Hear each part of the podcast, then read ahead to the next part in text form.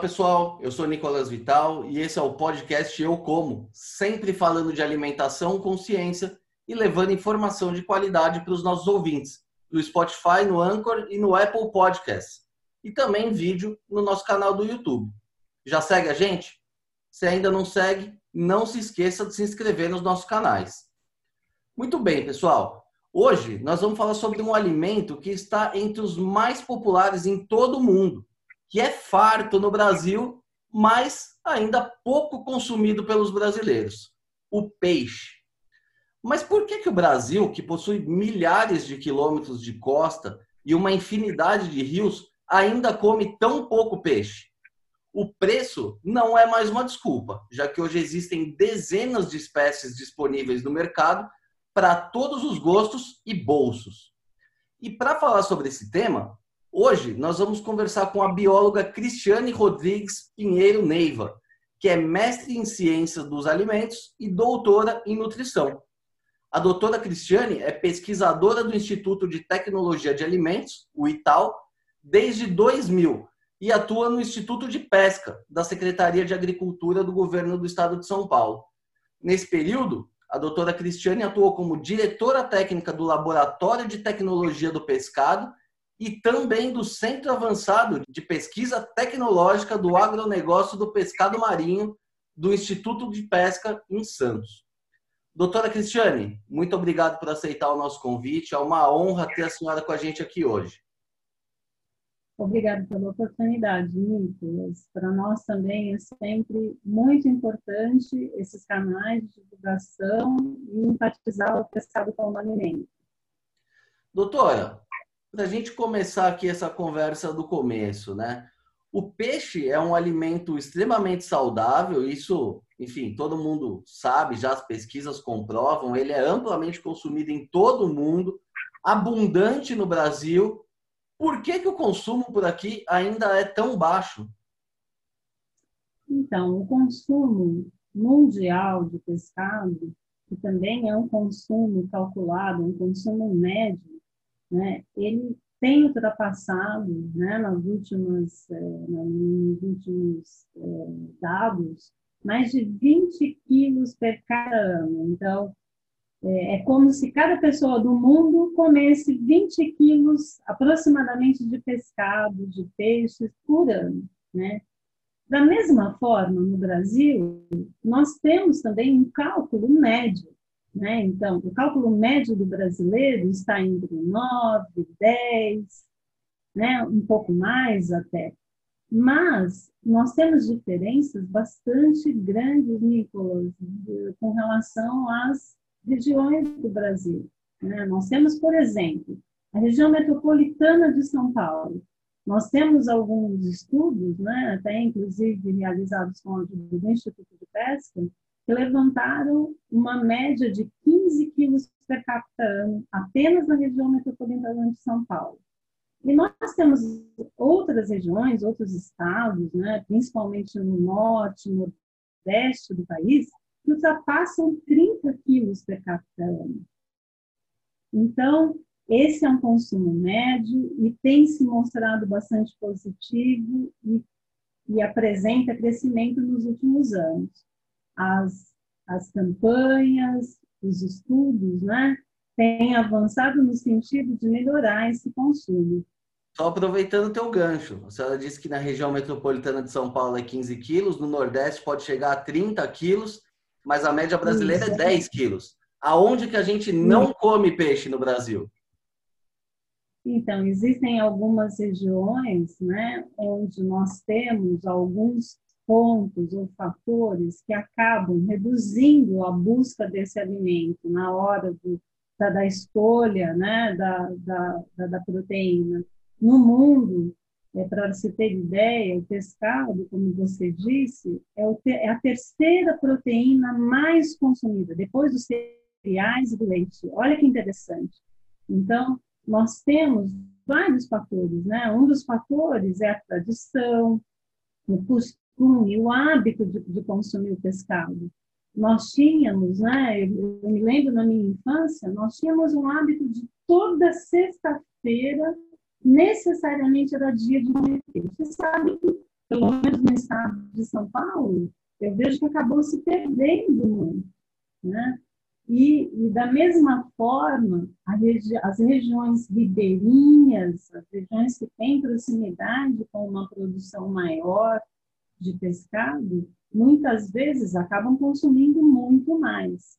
Então, eu acho que mesmo no, no, a região metropolitana de São Paulo é interessante de ser citada, porque é um grande centro, e mesmo assim a população acaba sendo beneficiada principalmente nos restaurantes, na comida, né? Que a gente come fora de casa, que tem uma disponibilidade maior de pescado.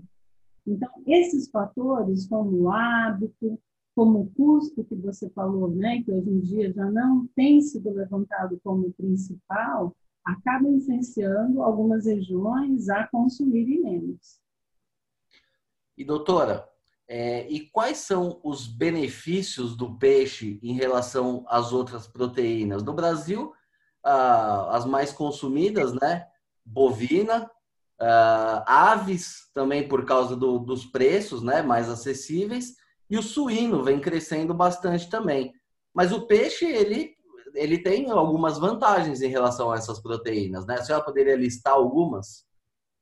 Sim, nós temos aí como levantar várias vantagens com relação à composição do pescado, até em comparação às demais carnes, né? O pescado, ele é conhecido por apresentar proteínas de alto valor biológico. O que, que é isso, né? É, nós evidenciamos no pescado aminoácidos, que é aquela parte menor da proteína, né? Aminoácidos essenciais em uma quantidade bastante interessante, como a lisina, como o triptofano. Isso é não que as outras carnes não tenham, mas o pescado acaba tendo as em algumas espécies, principalmente, uma quantidade até maior desses aminoácidos. Outra vantagem é, que nos últimos tempos tem sido bastante levantada é a presença de ácidos graxos, né? A gordura boa, né? É, então, o que, que é essa gordura boa? Principalmente aquela gordura da série ômega 3, né? Que vai é, agir principalmente na saúde, nas doenças coronarianas, né, diabetes. Então, nós temos vários estudos que já comprovam a ação desses ácidos graxos, antioxidantes, né, sobre várias doenças. E, além disso, tem, temos também uma curiosidade no pescado, né, podemos dizer assim. É, é uma carne que tem menor tecido conectivo, né? O que é esse tecido muscular conectivo? É aquele tecido que se transforma em gelatina. Né? É, então, o que, que isso é, no que isso é vantajoso? A carne do pescado tendo uma digestibilidade maior. Então, é uma carne que nós, come, nós nos alimentamos com ela e, e rapidamente é, nós não sentimos mais aquele peso, né? Então, é, para situações onde você precisa ter maior concentração, por exemplo, a carne de pescado é ótima, porque ela, o organismo não precisa fazer tanta força né, para digeri-la. Então, são, são essas as vantagens, além das questões né, de, de quantidade de minerais, cálcio, fósforo, magnésio, ferro e vitaminas também. Doutora, quando a gente fala em peixe aqui no Brasil, logo vem à cabeça o bacalhau, o salmão, o atum, que são peixes é, importados em sua maioria, né? Por que, que os peixes nativos brasileiros ainda são pouco valorizados? É claro que a gente tem a tilápia, mas é uma coisa nova ainda, né? O, o, o top of mind, a gente pode dizer que ainda são esses três. Por que, que isso acontece se a gente tem tanto peixe aqui, uma diversidade tão grande e imagino que sejam mais acessíveis também aos consumidores, né? É, de uma forma geral, quando a gente pensa em peixe, principalmente nos centros, nos maiores centros, principalmente naquelas cidades turísticas, nós pensamos é, rapidamente nessas espécies de, de maior valor comercial, né? O salmão, o atum, as espécies importadas, inclusive. Mas, de uma forma geral, o Brasil se destaca, como você mencionou no início, Nicolas, né, por essa grande costa e com característica é, de, de apresentar uma grande diversidade de espécies. Então, o Brasil ele não tem uma, uma espécie, uma, uma espécie, tirando as espécies que têm chegado da, da agricultura, que têm chamado bastante atenção, como a tilapia, por exemplo, mas espécies marinhas, espécies de rio, né? nós temos uma diversidade muito grande. Então, essa é uma característica particular, né? É, e nos dá uma riqueza, mas também muitas vezes nós não temos uma quantidade concentrada apenas uma espécie. Então, nós temos sim um consumo dessas, dessas outras espécies em várias regiões, né? principalmente nas regiões ribeirinhas, nas regiões é, é, com apelo turístico, inclusive, de mar. Então, é, é, é, essa diversidade de você poder escolher uma espécie marinha, uma espécie de água doce, uma espécie de cultivo, ou que venha da pesca. Né? Uma das, questões que a gente tem evidenciado bastante são os guias que estão saindo agora, né, de, relacionado ao consumo de, da pesca sustentável ou da pesca responsável, que considera aquelas espécies que não estão né, é, em estado de extinção e nem estão sendo sobrepescadas. Nós temos uma enormidade de possibilidades, né? E, e vários chefes de cozinha, inclusive, vêm evidenciado algumas espécies nativas, inclusive no Brasil, né? Como o tambaqui, pirarucu, tem caído bastante no gosto né? do, do brasileiro. E a gente tem que organizar esse mercado para poder é, colocar a quantidade suficiente né, é, dessas espécies no mercado e que isso gere um consumo constante, da mesma forma que nós temos com essas outras espécies importadas. Doutora, a senhora acha que falta um marketing bem feito para promover essas espécies brasileiras? Que a gente vê promoção em supermercado, mesmo nos folhetos, né, que a gente vê ali, é a promoção do salmão, é o bacalhau em determinadas épocas do ano, mas a gente dificilmente vê, mais uma vez, tirando a tilápia, né, que, que, que, que é vendida até com o nome de São Peter muitas vezes, para talvez agregar um valor a mais. Mas a senhora acha que falta um marketing, uma promoção dessas, dessas espécies nativas, principalmente nos, nos centros urbanos, né? Porque para os ribeirinhos é o peixe que eles já conhecem estão habituados. Mas para a população geral, é, o problema talvez seja desconhecimento, né? É, é necessário sim, Nicolas, é, um marketing, né, uma propaganda constante. Nós temos tido várias iniciativas de campanha, né? O Brasil hoje tem já é, consolidado, por exemplo, a semana do, do, do, do pescado, né, de estímulo ao pescado, mas sem dúvida nenhuma seria muito importante a gente intensificar essas campanhas, principalmente voltando para, as espécies, as nossas espécies nativas, né, tambaqui, pirarucu, é, e também para o que a gente vem já denominando né, de penatos, né, que é a sigla para peixes não convencionais e de espécies é, não muito comuns, né? É, o que, que seria uma, um exemplo de espécies né, de tenáceos? Por exemplo, a perna de moça, a cabrinha, é, a cioba, que é da família do vermelho, do peixe vermelho, é, o peixe espada. Né? Então, não só evidenciar que essas espécies elas têm preço baixo, né, bem mais baixo, Algumas espécies chegam a custar até cinco reais o quilo, né, E elas podem ser trabalhadas né, é, de forma a gerar um prato muito elaborado, inclusive os chefes de cozinha né, têm cada vez mais evidenciado o penaco com suas preparações. E doutora, pensando agora já em fazer um serviço aqui para os nossos ouvintes, é, pensando na questão do custo-benefício, né, dos peixes que já estão disponíveis aí no mercado. Quais seriam os mais recomendados aí, pensando nos peixes nativos? Então, é muito. É, como a gente tem essa característica no Brasil de diversidade, eu diria que a, a grande vantagem do brasileiro é exatamente buscar essa diversidade. Para você ter uma ideia, nós temos é, alguns países hoje já é, com campanhas acirradas né, é, de contenção de consumo de determinadas espécies. Porque, como qualquer alimento, as espécies também podem veicular contaminantes, por exemplo. Né? E se você tem aquela espécie alvo e só come aquela espécie alvo, você tem um maior risco de também ter essa acumulação no seu organismo.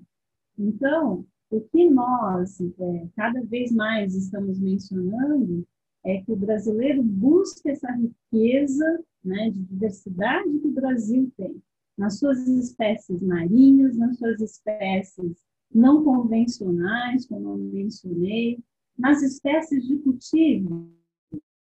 Né? O Brasil tem se destacado nos últimos anos, né? principalmente com a tilápia, né? espécies como, por exemplo, o pirarucu, tambaqui.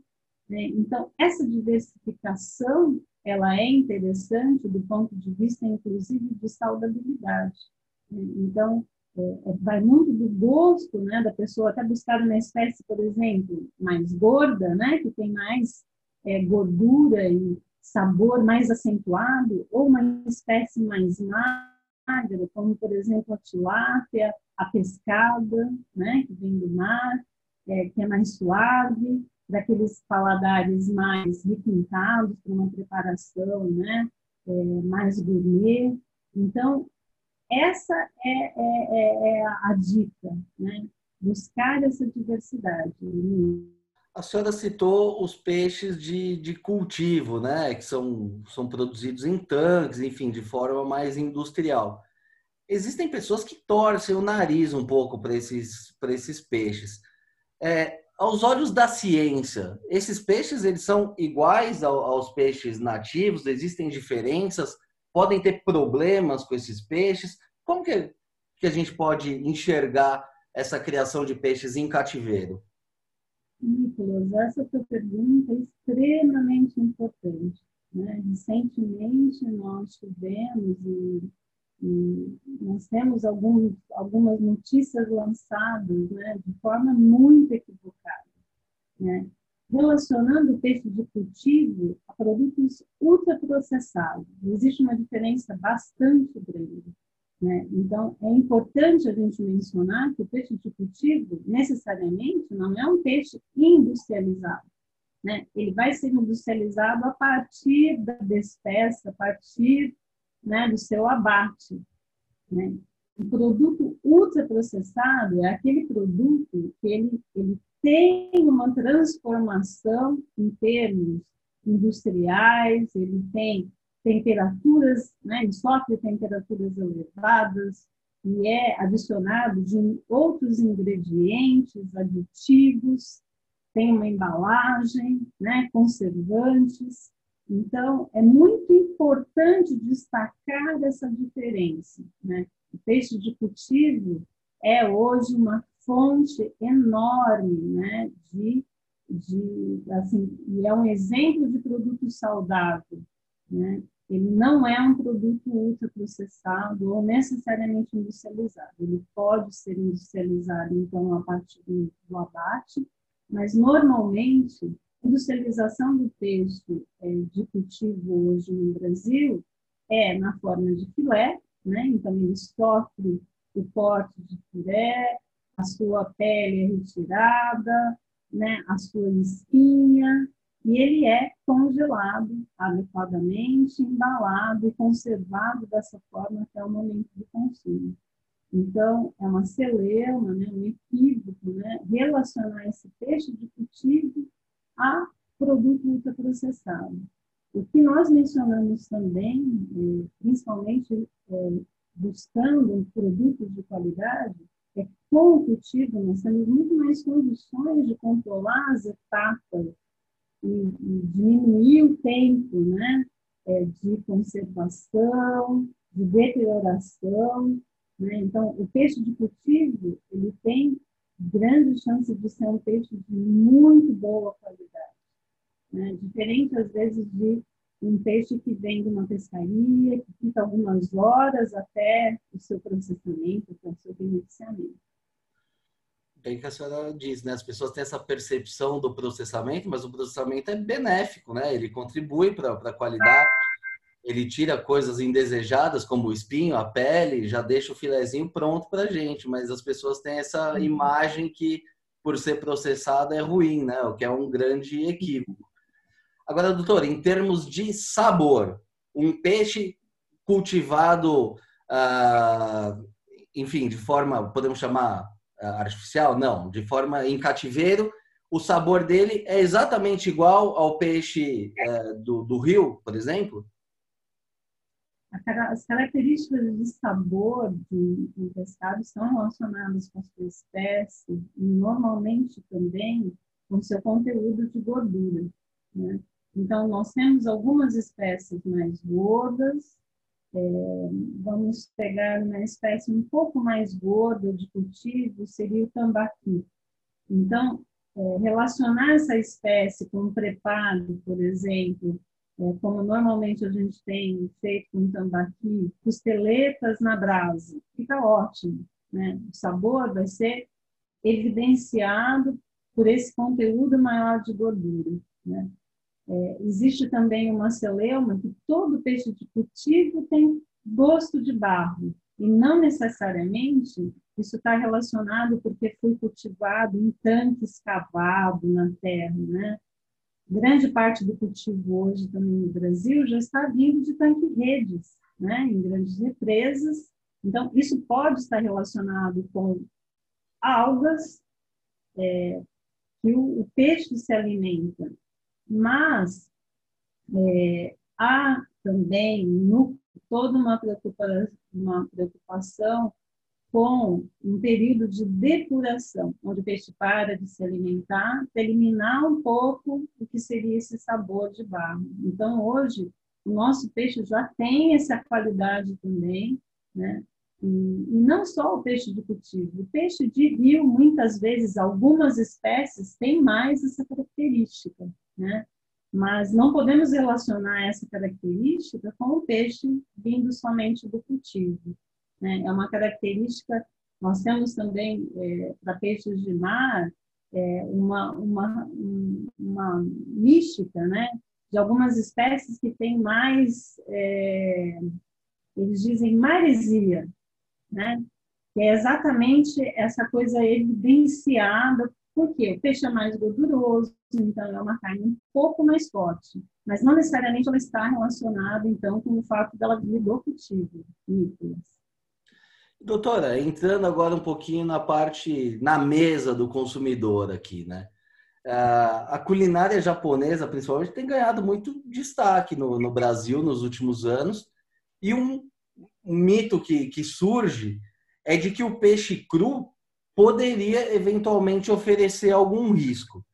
Ele pode, de fato, oferecer riscos e, se sim, como fazer para minimizar esse problema? A carne do peixe, ela tem um pouco mais de umidade, né, do que relacionado às outras carnes. Isso confere a ela um risco um pouco maior com relação à deterioração, né? a, a, a via de, de, de, de apodrecimento, vamos dizer, dessa carne. Então, é muito importante nós termos o controle estrito né, de todas as etapas, desde o momento que o peixe sai da água, que o pescado, que é abatido, né, que é manipulado, conservado, quando ele vai ser direcionado para o consumo cru. Né? Então, o controle da qualidade da matéria-prima, em termos sanitários, ele tem que ser muito mais evidenciado, muito mais rigoroso do ponto de vista né, é, de quem vai manipular, de quem vai comercializar é, esse prato. Então, é muito importante que o consumidor busque é, fornecedores, restaurantes, né, que tenham é, como demonstrar que tem esse cuidado sanitário, no controle sanitário, no controle da sua matéria-prima, na manipulação, na conservação, né? Então, é, de novo, evidenciar que isso não é uma necessariamente uma desvantagem, mas nós temos que ter pessoas treinadas, né, adequadamente para fazer, por exemplo, é, essa culinária realmente continuar como ela está, né, sem oferecer risco de consumo, né. O risco seria exatamente de alguma contaminação acontecer a nível microbiológico. Então, é muito importante que, ao adquirir um peixe cru, ele seja adquirido em locais que garantam né, tanto a origem desse pescado, se ele não foi congelado, né? Normalmente o peixe cru, é importante que ele não seja congelado, para ele não para ele não perder as suas características. Tá? É, nós tivemos alguns momentos, até relacionados à presença de parasitas, por exemplo, uma situação que aconteceu com o salmão, onde se começou a se exigir o congelamento do, do pescado, principalmente do salmão, né, para a culinária japonesa. Então, são algumas, alguns cuidados que nós temos relacionados a algumas espécies. Então, esse cuidado todo né, de manipulação para se evitar a contaminação é de extrema importância. E quando se adquirir esse produto, Nicolas, é muito importante já estar numa quantidade que vai ser rapidamente consumido, não guardar na geladeira, por exemplo, para comer dias depois, né? Porque é um produto que foi mais manipulado, ele está cru. Quando o produto é aquecido, é, é cozido, diminui esse risco né, de qualquer contaminação fazer mal para o consumidor. Então, são esses os cuidados. Mas, de uma forma geral, o peixe cru realmente caiu no gosto do brasileiro, inclusive as crianças têm consumido né? peixe cru, é, e temos que tomar esse cuidado, então, né, em relação à conservação adequada, mantê-lo na, na, temperatura adequada e consumi-lo rapidamente, depois de, de, de adquirir. Doutor, agora fiquei em dúvida, porque a senhora disse que, que é, é, é, preciso evitar o congelamento. Mas, por exemplo, o salmão ele vem do Chile. Como é que, que a gente faz para não congelar, trazer esse salmão fresco e ainda se preocupar com essa questão do, do enfim, da, da vida útil dele, né, para ele ser rapidamente consumido? Como que faz isso? Quanto tempo ele aguenta?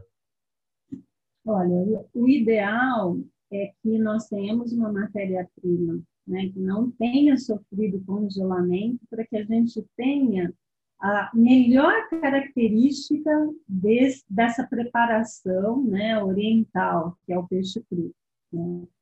Mas quando nós temos evidenciado alguns riscos, é importante sim é, nós termos o pescado previamente congelado para minimizar, por exemplo, a ocorrência de alguns parasitas como é o caso do, do salmão. Né?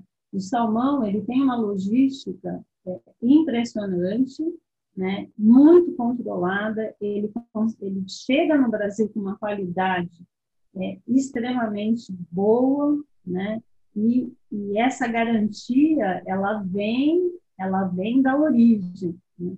Então é, é, essa situação de congelamento ela pode ocorrer né, aqui no Brasil, inclusive. O pescado muitas vezes chega no Brasil e é congelado para ser servido nos restaurantes. Mas não todas as espécies, Nicolas. E doutora, é, um outro mito aí que, que existe, né? É que o peixe deve ser evitado por crianças. E aí dizem também que talvez seja só o peixe cru que deva ser evitado. O peixe pode ou não ser consumido por crianças? O peixe pode sim ser consumido por crianças, né? Nós temos aí uma vasta literatura que indica, inclusive, respalda, né?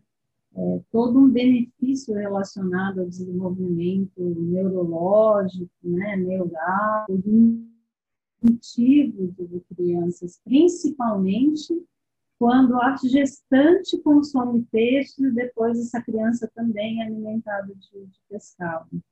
É, recentemente, o Ministério da Saúde é, lançou né, um guia é, de alimentação para crianças menores de dois anos, e isso é muito bom. A partir até desse lançamento desse guia, várias dicas de receitas de papá para neném com peixe né, já, já, já estão sendo divulgadas, isso é bastante importante. E esse guia ele recomenda, né, literalmente, a introdução do peixe na dieta de bebês a partir dos seis meses, né? Que é a partir do momento que a criança começa a se alimentar né, de um peixinho, como a pescada, como a tilápia, né? E são várias as receitas aí que já existem nesse sentido, bastante interessante, né?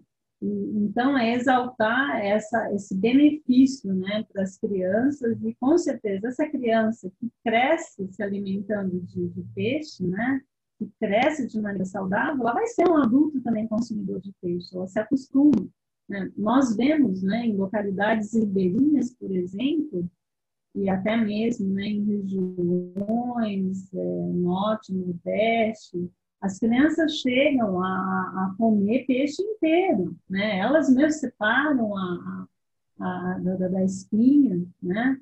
Mas, de forma segura, nós temos hoje os filés, até mesmo o peixe enlatado pode ser servido né, em pequenas porções, preparações, de forma mais segura. É bem interessante que eu lembrei agora, né, que existem, inclusive, algumas histórias, né? aquela coisa de, de história de pescador, que inclusive indicava o peixe para crianças né? poderem falar mais rápido. Né? Então, olha só que interessante, né? A fala ela está relacionada com o desenvolvimento neurológico, com a parte cognitiva, né? Então, por detrás disso é o aporte dos ácidos graxos né, no desenvolvimento dessa criança. E doutora, e a questão do peixe cru? Porque existe até uma indicação de muitos uh, médicos, né, pedindo que, a, que as grávidas evitem o peixe cru e que os bebês também evitem. Qual, como é que é a questão do peixe não cozido? Isso muda um pouco o cenário ou pode comer também? Sim, é preciso mais cuidado, então, para servir o peixe cru. Né? Tanto para, as grávidas, quanto também para as crianças ainda bebês. Né? Nós precisamos considerar todos esses riscos que existem também para o adulto. Né? Então, para um adulto saudável, ele também tem que tomar os mesmos cuidados para consumir o peixe cru. Né? E para a criança, da mesma forma. A gente indica, né, nesses primeiros meses de vida, tentar, na medida do possível, evitar esse peixe que confere um pouco mais de risco, né? no sentido de, de alguma contaminação, de alguma provável contaminação. Mas isso, como eu mencionei, as preparações domésticas, né? Até mesmo a adição de limão, como a gente vem consumindo, consumindo também as comidas latinas, né? adicionar o limão como se fosse uma preparação de um ceviche, também melhora a condição microbiológica né, desse peixe que foi, que é uma matéria-prima, né, que teve a sua conservação bem, bem conduzida, tá? e também a preparação de cozimento do, do pescado. Né? Então, é, para nós diminuirmos o risco, o ideal na primeira fase da, infância é evitar um aporte somente de peixe cru. Agora, nada é, também não precisa ser vital o consumo, porque muitas vezes a criança está ali, na mesa do, do, restaurante, na mesa de casa, onde está sendo consumido o peixe, né? Então, é ter os mesmos cuidados que nós teríamos para os adultos. E doutora, um, acho que um outro bloqueio que existe em relação ao peixe também é a questão do cheiro forte, né? Que muitas vezes a gente sente em alguns lugares, por exemplo, em feiras livres, né? Você vê a banca, você percebe a banca de, de peixe a, a uma distância razoável. É normal esse cheiro forte uh, e Segundo ponto, existem peixes que têm menos cheiro do que outros? Como que é essa questão do, do, cheiro? É normal esse cheiro forte? Primeiro que esse ponto, Nicolas, é o ponto de, assim, quando nós fazemos análise sensorial, né, na pesquisa, é o ponto mais evidente de repulsa do consumidor com relação ao peixe. O, o cheiro do peixe é normal? Né? Tem peixe com menos cheiro? Não o cheiro do peixe ele é consequência do processo de deterioração. Né? O peixe fresco, o peixe recém-abatido, recém-pescado, ele não tem aquele cheiro forte que a gente tem na memória. Né? Então, a partir da sua morte, começam a ocorrer, como em qualquer alimento, viu? Não é só no peixe que isso acontece.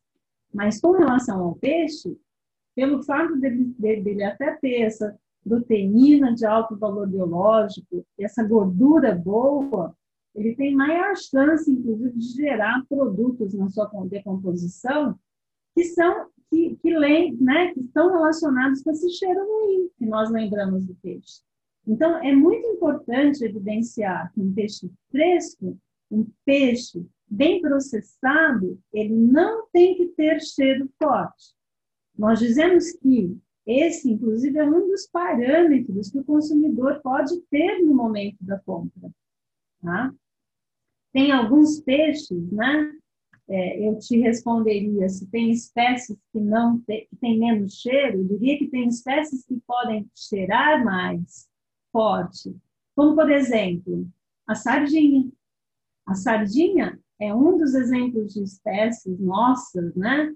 Bastante famosa, é, que tem muita gordura insaturada. E essa gordura, logo depois da morte do peixe, ela entra em contato com oxigênio e já começa a gerar compostos que é aquele cheiro forte que a gente lembra da sardinha.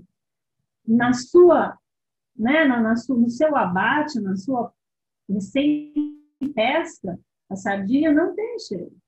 Né? Isso só vai acontecer. Então, o cheiro da, da, da, peixe, da peixaria, da, da, da, da, feira, normalmente é o cheiro do peixe que vai ficando ali, a cabeça, as vísceras, né, vão se decompondo, aquela água que vai ficando no meio-fio, né, na, na, nas entrâncias, às vezes, do piso, né?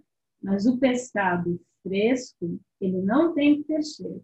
Então, é um dos parâmetros que o consumidor precisa cobrar do seu fornecedor, né? Olha, esse cheiro aqui, né, não é assim, não tem que ser assim, né?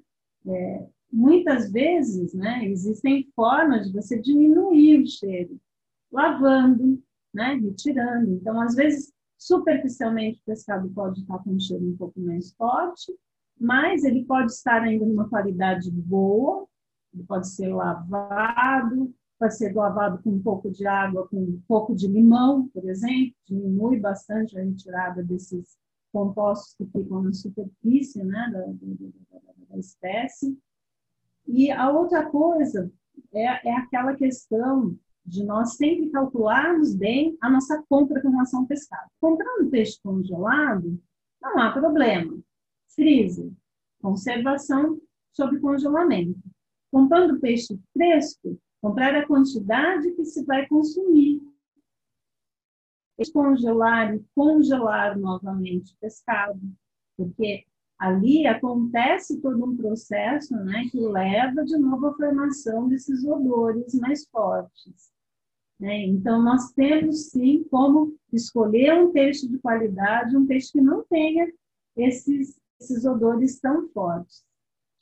E doutora, é, uma outra reclamação né, por parte dos consumidores é a questão dos espinhos também. Uh, existem espécies que têm menos espinhos, que sejam mais fáceis de, de retirar os espinhos, ou é uma coisa que a gente tem que conviver mesmo com isso, não tem jeito? Então, é, as várias espécies têm essas estruturas ósseas, né, que nós chamamos de espinhas. Né? Então, o espinhaço do peixe faz parte do, do, da, da, da, sua constituição, né? E as várias espécies, né, têm essa característica. E aí eu exalto novamente, né, o que a gente denomina pelo termo pescado. Né? O pescado são vários organismos, né? São os peixes, são os camarões, são os moluscos, que são as lulas, né? São os mariscos, que é aqueles né, organismos de concha, né? Como o mexilhão, como a ostra, como o polvo, como a lula, né? Olha o nome de, de, de, possibilidades que nós temos, né? Então, essa questão das espinhas está mais relacionada a, aos peixes, né? Então, nós temos lá os peixes ósseos, como as pescadas, a tilápia, é, que na sua, no seu corte, né? Se não for adequadamente realizado para tirar um filé, pode ainda sobrar alguma, alguma espinha. Mas a indústria hoje, principalmente a indústria, por exemplo, da tilápia, do filé de tilápia, é exime na retirada. A tilápia tem um espinho, inclusive, que nós falamos espinho em Y, né? Então, aquele formatozinho que parece um coração, né? Quase que um coração, é exatamente porque a indústria tira com, com muita agilidade né, o espinho em Y, e praticamente nós temos uma isenção de, de espinhos na, no filé da tilápia, no filé da pescada também, né? Quem manipula o pescado, o pescador, o manipulador de peixe, ele sabe exatamente como retirar o espinhaço central e as espinhas laterais, né? E deixar um filé, por exemplo, isento de espinhos. Mas, de novo, eu ressalto a importância né, da gente é, até colocar, né, aqui em casa mesmo eu vejo a dificuldade, às vezes, com os meus filhos, né, é, quando eu compro um peixe, eu faço uma posse que tem que tirar, que tem que separar as espinhas. Né? É, é uma questão de hábito. Né? E para mães que querem preparar o peixe para as crianças, é importante, então, cada espécie tem a sua, a, a sua peculiaridade, mas a partir do cozimento é muito mais fácil de abrir, retirar a espinha central e retirar as espinhas laterais, e já oferecer para a criança o peixe isento, né? até ela acostumar com esse consumo e não colocar essa dificuldade, esse risco como uma coisa negativa. Né? É, na pesquisa, nós também estamos trabalhando com soluções tecnológicas, né? e hoje nós temos já algum tempo nós estamos pesquisando né, um produto que é a polpa de peixe ou carne mecanicamente separada, exatamente para gerar um produto como se fosse uma carne moída de peixe, isenta de espinhos e que pode vir né, a ser um produto bastante versátil, tanto para dona de casa, quanto também para a indústria, na preparação dos vários produtos aí, como por exemplo uma carne, como se fosse uma carne moída. Então, nós temos essas possibilidades, e você perguntou, tem espécies com menos espinho? Tem espécies com característica né, é, de menos espinho, por exemplo, o cação, por exemplo, o pirarucu, né, que é um peixe nativo nosso, tem uma, um, é como se fosse uma, nós não chamamos nem de filé, de tão grande que ele é, né, uma manta de, de carne, o próprio atum, né? É mais fácil da, da, é, fazer essa retirada só, às vezes, da, da, daquele espinho central. Então, são espécies que são melhores para oferecer para a criança. Cação, é, bagres, né? e, e, os filés, filé de tilápia, filé de, de, de salmão, inclusive. Muito bem, doutora, essa conversa aqui está ótima, mas infelizmente o nosso tempo já está chegando ao fim. Para concluir, então, temos que comer mais peixe aqui. O brasileiro ainda come muito pouco, a gente tem muito a, a explorar ainda nesse, nesse quesito. Com certeza, Nicolas. É, eu agradeço mais uma vez a oportunidade do Eu Como. né, é, para desmistificar e tirar todas essas dúvidas com relação a esse, esse alimento, né, é, extremamente saudável, né, eu gostaria de deixar, então, essa mensagem, né, é, para que é, a gente busque, e, e, e, as últimas pesquisas já demonstraram que nesse momento de pandemia, as pessoas estão buscando alimentos mais saudáveis, e dentre eles estão buscando mais o pescado. Né? É, a, a, Associação dos do, do, do Supermercados divulgou um, uma, uma, informação desse crescimento nos supermercados, né, de peixe congelado, de enlatado, né, que também é, é uma, uma forma segura de consumo. Então, vamos dar continuidade a essa, essa essa inserção do pescado como alimento saudável, né? principalmente com é, casos ainda crescentes que nós temos né, no país de, de obesidade, de doenças coronarianas, né? O pescado é uma alternativa saudável para a ingestão de proteína animal, né? aliada, lógico, àquela diminuição dos, dos ultraprocessados, né? É, como hambúrguer, salsichas, embutidos. Né? Então, é, sem dúvida nenhuma, o pescado ele está em alta e vamos torcer, e a pesquisa está aí trabalhando bastante né, para que a gente divulgue todos esses benefícios. A ciência hoje evidencia, então, que quando a gente coloca na balança esses benefícios, esses riscos, ainda é muito importante comer o pescado de forma diversificada, buscando essa, essa riqueza né, de espécies que o Brasil tem. É isso aí. E além de todos esses benefícios, ainda tem o um fator principal, que é gostoso, né? É isso aí. Exatamente. Então, obrigado mais uma vez, doutora, pela participação. Eu que agradeço, Nicolas. Muito bem, pessoal. Essa edição do podcast ou Como vai ficando por aqui. Se gostou da entrevista, não esqueça de seguir os nossos canais no YouTube, no Spotify ou na sua plataforma de streaming favorita. Aproveite e siga também no Facebook e no Instagram. Lembrando que esse podcast tem o patrocínio da Crop Life Brasil e volta com a sua programação normal na próxima sexta-feira. Por hoje é isso e até a próxima.